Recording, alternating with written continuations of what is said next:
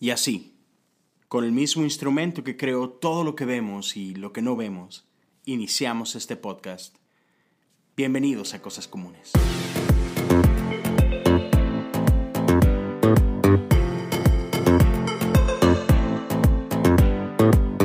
Hola, ¿cómo están? Bienvenidos al episodio 17 del podcast Cosas Comunes. Mi nombre es Leo Lozano y estoy súper contento de estar de regreso con ustedes.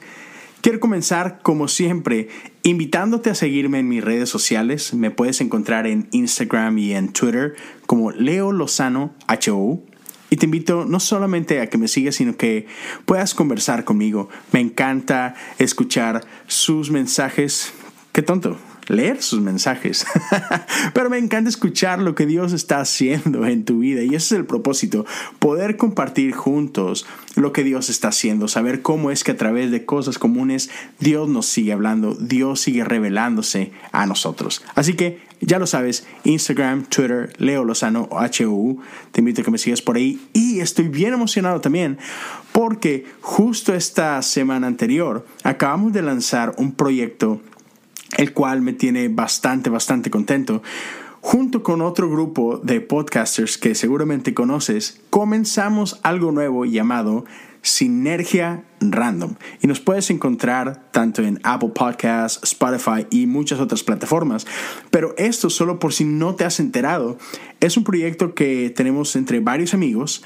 Este, por ahí está Kike Brenes de Costa Rica, por está Obed uh, Alcocer del podcast Delta Live, está Benjamín y Sam del podcast de Catálisis, está uh, Jonás Félix del podcast Eco, está quien más, Rick Santiago, ¿cómo olvidar de mi buen Rick? De El Búnker, junto con ellos estamos comenzando algo que estará saliendo una vez al mes y ya está el primer episodio, donde vamos a estar hablando, no sé, de, algo así súper random y, empezaremos a, tener conversaciones de este tipo de, cosas. El primero se llama uh, Jesus tiene Jesus o algo por el estilo, lo llamamos, y, hablamos un poquito de, toda esta onda de lo de Preachers and Sneakers que se, que se ha conocido mucho últimamente a través de, Instagram.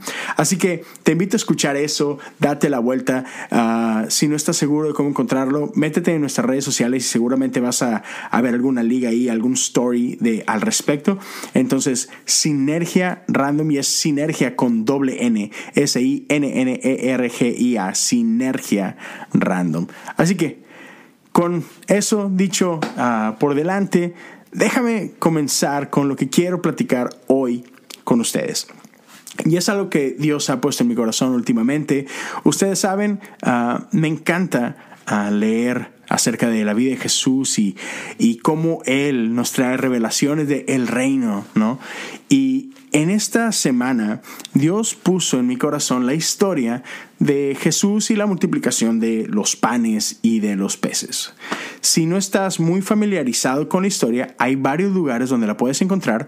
Uno de ellos, que es la que estaré usando el día de hoy, está en el libro de Lucas y está en el capítulo 9.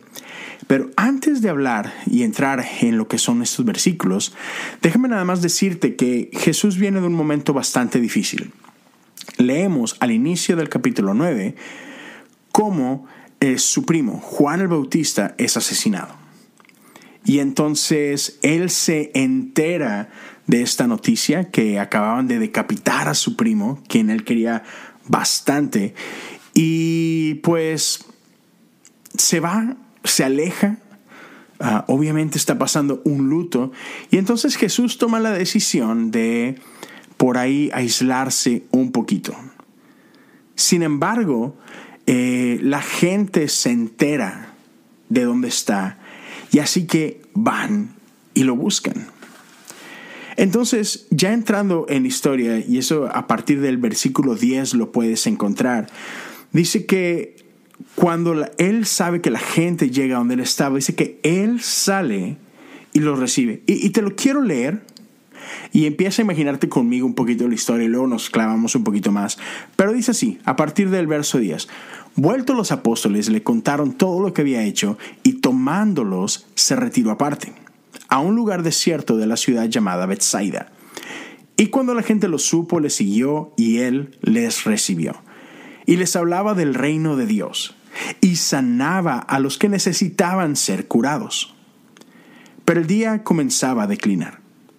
Y acercándose los doce le dijeron, despide a la gente para que vayan a las aldeas y campos de alrededor y se alojen y encuentren alimentos, porque aquí estamos en lugar desierto. Él les dijo, dadles vosotros de comer. Ahí lo voy a dejar por el momento. Entonces, quiero que te imagines esto por un momento. Jesús se había retirado a pasar un tiempo a solas porque se acaba de enterar de una noticia bastante triste. Su primo acaba de ser asesinado. Sin embargo, la gente lo sigue. La gente se entera dónde está y van para allá. ¿Ok? Yo no sé tú, pero si he sido yo, yo pues los, por decirlo amablemente, los mando de regreso por donde llegaron. ¿Por qué? Porque en ese momento no quiero saber nada.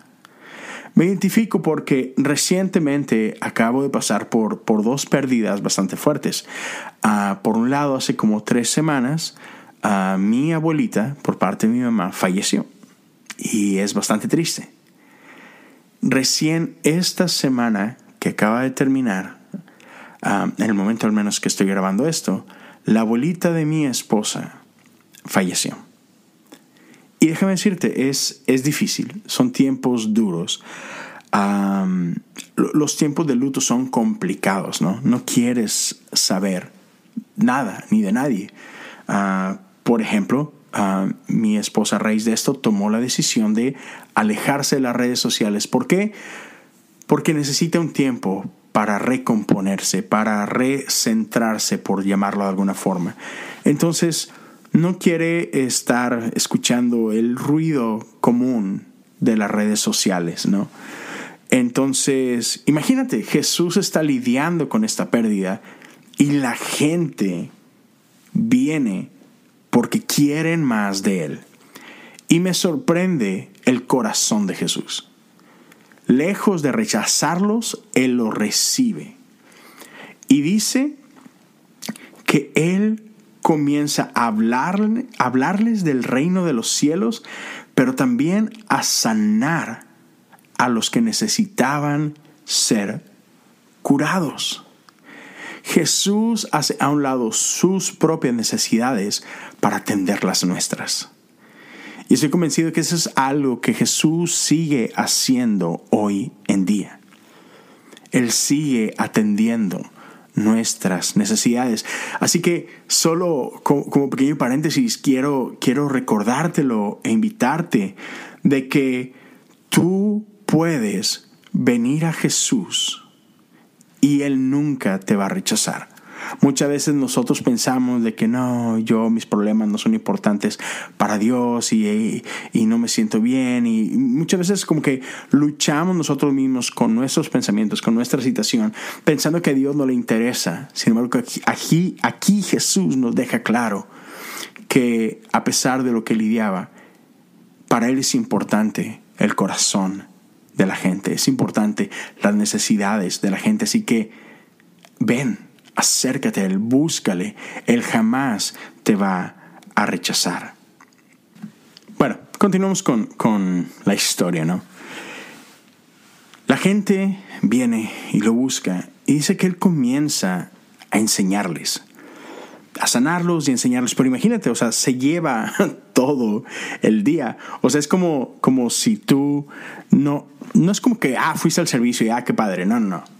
O sea, es como si te sentaras a aventarte un maratón de tu serie favorita, ¿no?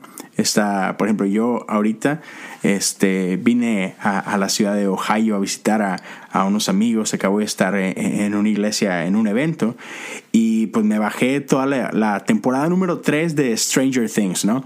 Y entonces, eh, en este rato, nomás en, el día que me tocó volar, me chuté la mitad del show. Entonces, imagínate, Jesús está haciendo lo mismo. La gente que llega escuchó a Jesús todo el día hablar del reino de Dios. Se aventaron un Ben Watch de, del reino de los cielos, ¿no? Entonces llega el punto donde se empieza a hacer de noche. O sea, literal, todo el día la gente ahí con Jesús, viendo los milagros, escuchando del reino de Dios. Y de pronto los discípulos ya empiezan así como que, eh, este, ya tengo hambre, vato. Así como que, ¿cómo le hacemos, no? Este, no, no, no quiero interrumpir a Jesús, pero pues la tripa es la tripa, ¿no? Y ya, ya, ya, ya cala. Entonces, por ahí los discípulos se arman de valor y yo no sé a quién aventaron al ruedo, quizás al, menos popular de los, de los discípulos, ¿no? Ahí a Andrés o algo por el estilo. Y la cosa es de que, hey, alguien necesita hablar con él. Y, pero ¿cómo le hacemos? O sea, ¿cómo te atreves a ir a donde Jesús y decirle, eh, este, ya le cortamos, ¿no? Así que se les ocurre hablar de la gente, porque a Jesús le importa la gente. Dijeron, hey, ¿por qué no les decimos que, que la gente tiene hambre? Sí que la gente ocupa ir y encontrar este dónde dormir. Sí, sí, sí, a él le importa la gente, así que pues hablemos de, eso, ¿no? Así que el versículo 12 habla de esto, ¿no? Que el día comenzaba a declinar y, y acercándose los doce le dijeron, despide a la gente para que vayan a las aldeas y campos de alrededor y se alojen y encuentren alimentos porque aquí estamos en lugar desierto. Sin embargo, ellos no, veían, venir lo que Jesús les dice. Y no sé si te ha pasado, ¿no? Que, las cosas no salen como tú lo habías planeado.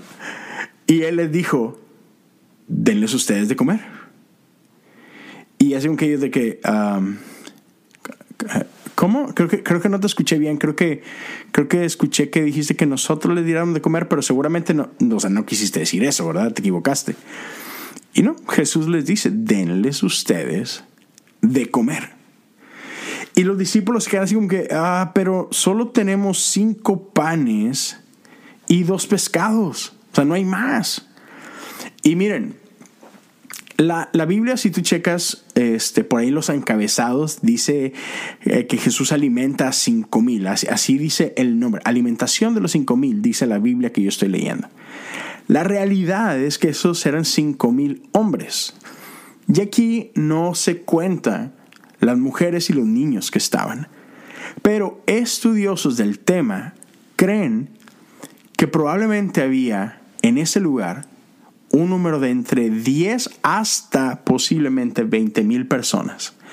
Así que esta es probablemente eh, la multitud más grande registrada a la que Jesús le compartió. No que sea el sermón más importante, pero fue el que quizá más gente tuvo. Y entonces los discípulos están, espérame, espérame, solo tenemos cinco panes y dos peces. No podemos darles de comer, a menos que, que vayamos y compremos, pero no tenemos dinero para todos. es imposible. Pero Jesús le dice, no, eso está, así está bien. Mm, siéntenlos, siéntenlos en grupos de 50 y con, esto lo armamos. Y yo no, no sé, no me puedo ni imaginar la cara de los discípulos. Así que, hijo, este, yo creo que le está doliendo mucho eso de, la pérdida de Juan y, Jesús no ha de estar pensando. No, no, no, no, no ha de, no entender que está toda esta gente y hay cinco peces, perdón, cinco panes y dos peces solamente. Pero Jesús le dice, siéntenlos en grupos de 50. Ahora, nada más eso como tal, te puedes imaginar tener 15 mil personas por ahí y ponerte a sentar a todos que te hagan caso, que se corra la voz y poderlos sentar en grupos de 50, eso como tal es un milagro si me lo preguntas a mí. Pero no vamos a hablar de eso. Total, los grupos, los grupos, los discípulos hacen lo que Jesús pide, sientan a la gente en grupos.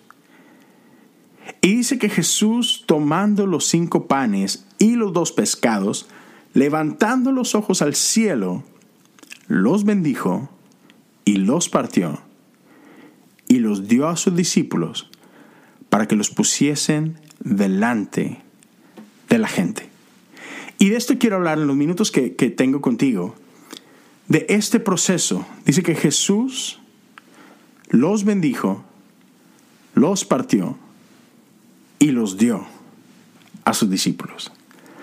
Mira, hay ocasiones en nuestra vida en que anhelamos que Dios haga algo en nosotros, en nuestra circunstancia, ¿cierto? Todos queremos ver la mano de Dios.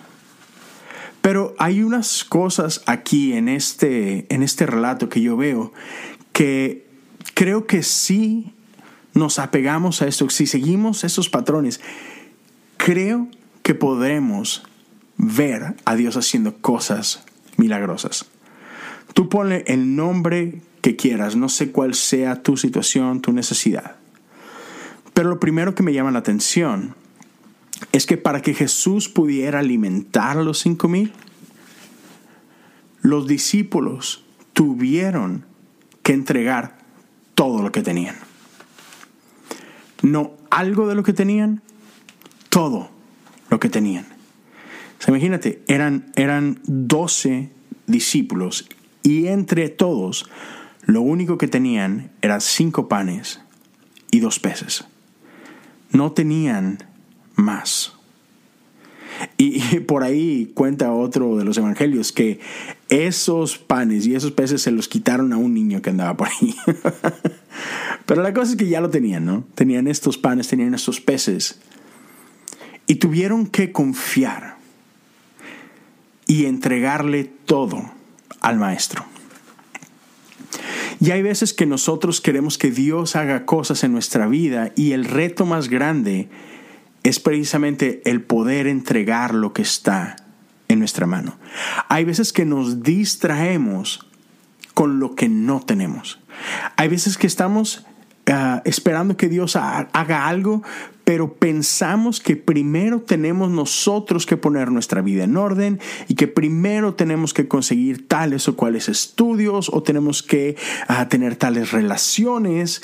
Y, nos preocupamos por las cosas que no tenemos en lugar de simplemente poner atención a qué, qué es lo que tengo conmigo lo que sea, cualquiera que sean tus dones, cualquiera que sean tus talentos, cualquiera que, te, que sea tu disposición. Porque déjame decirte algo, si tú crees que no tienes nada, déjame decirte cuando menos tienes una cosa, y eso es tiempo. Y a veces eso es lo más valioso que tienes, tu tiempo y el poder decir, Dios, yo no sé qué es lo que tú quieres hacer, pero tienes mi tiempo, tienes mi disposición, haz conmigo lo que tú quieras.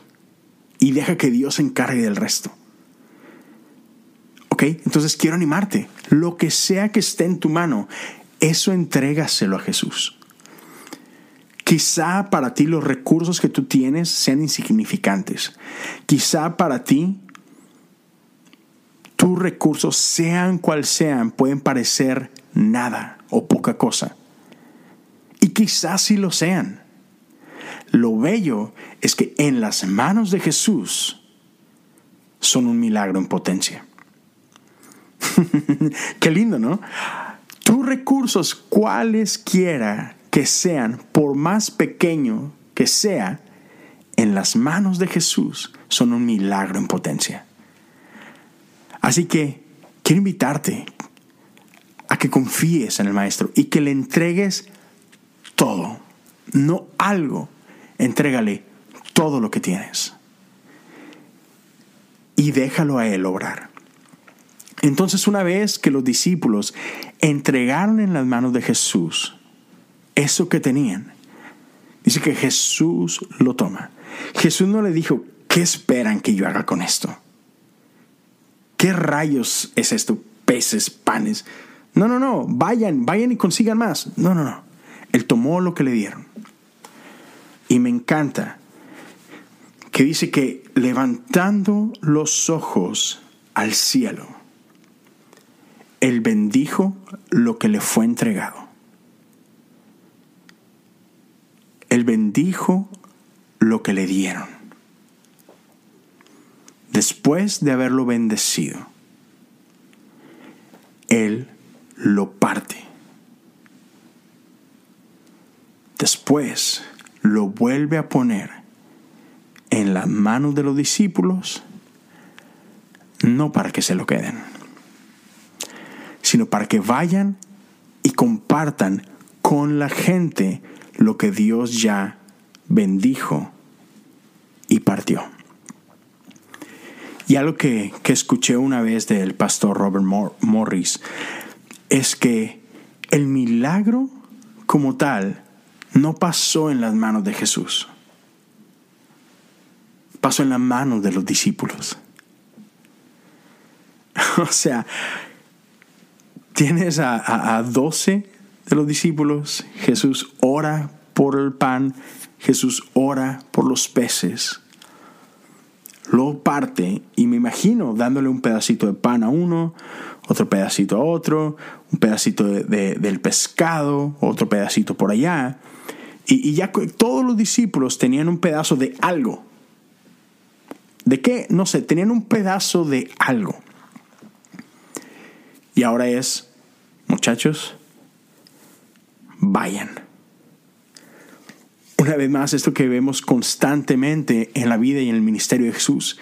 Jesús envía. Jesús no bendijo lo que tú le pusiste en sus manos para que entonces tú disfrutes de ello.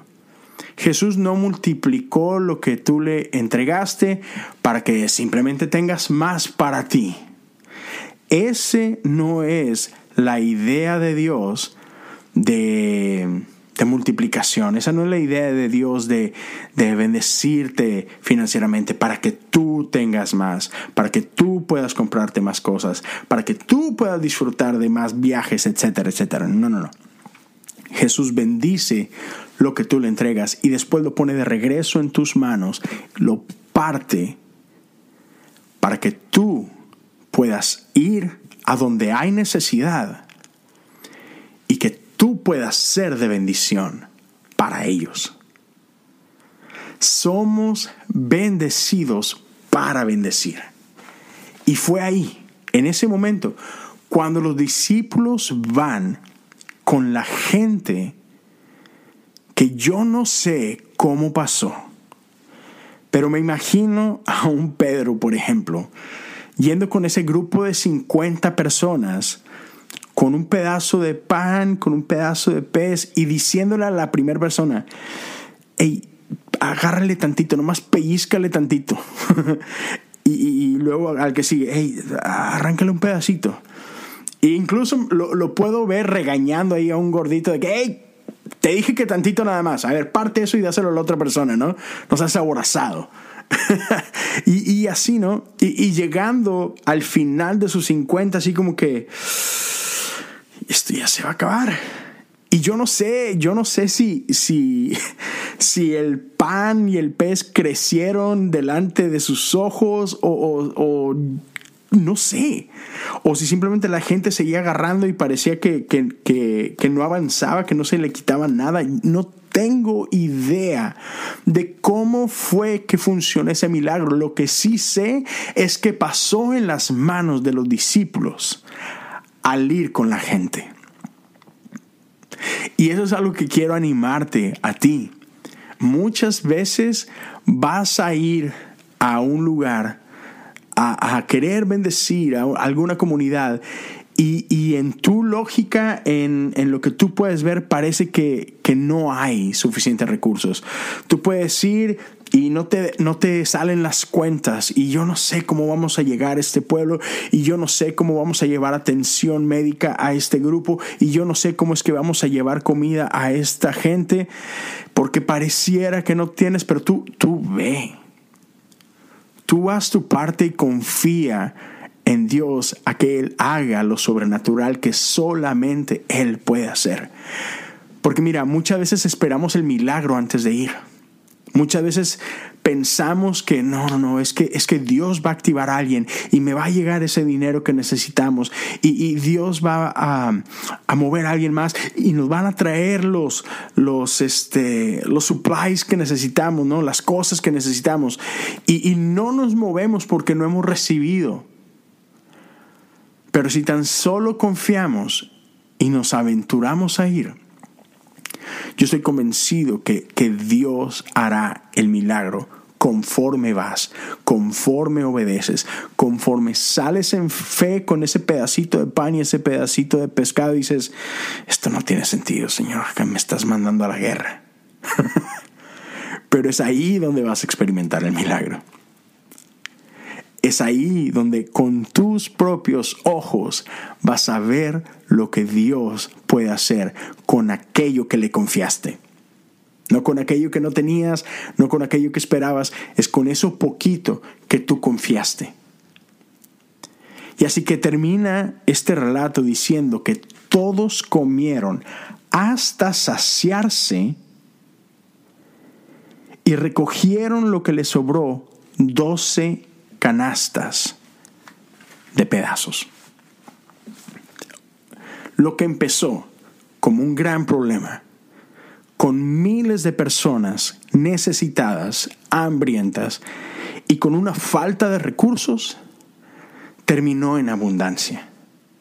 Terminó en gente que recibió sanidad, gente que escuchó del reino de los cielos y gente que fue alimentada físicamente. Todo porque un grupo de personas decidió confiarle todos sus recursos, por más pequeños que parecían, y los pusieron en las manos de aquel que sabe qué hacer con las cosas. Entonces, el día de hoy quiero invitarte simplemente a creer. Quiero invitarte a soñar. Quiero invitarte a que crezca tu expectativa. Sabiendo que el milagro no depende de ti, que el milagro depende de Dios y que ese milagro será activado en el momento en que tú creas, que tú obedezcas, que tú confíes, que tú des de lo poco o mucho que tienes y que luego salgas y sirvas, que salgas y lleves de lo que Dios te ha dado a ti. Deja que lo bendiga, deja que Él parta lo que tú tienes. Deja que lo regrese a tus manos y sal y bendice a la comunidad que tienes alrededor de ti. ¿Con qué? Con lo que sea que Dios haya confiado en tus manos. Yo creo que somos una generación arrojada, confío que somos una generación dispuesta a hacer grandes cosas. Creo y estoy seguro que somos una generación que se compadece de los otros. Ah, si algo podemos ver en redes sociales es que, es que a la gente le importa. A esta generación le importan los demás. Llevémoslo de nuestras redes al mundo real. Que no te den miedo tus limitaciones. Confía en que nuestro Dios tiene suficiente para suplir tus necesidades y la de aquellos alrededor de ti. Y confía en que Dios quiere usarte a ti para bendecirte para que tú seas de bendición.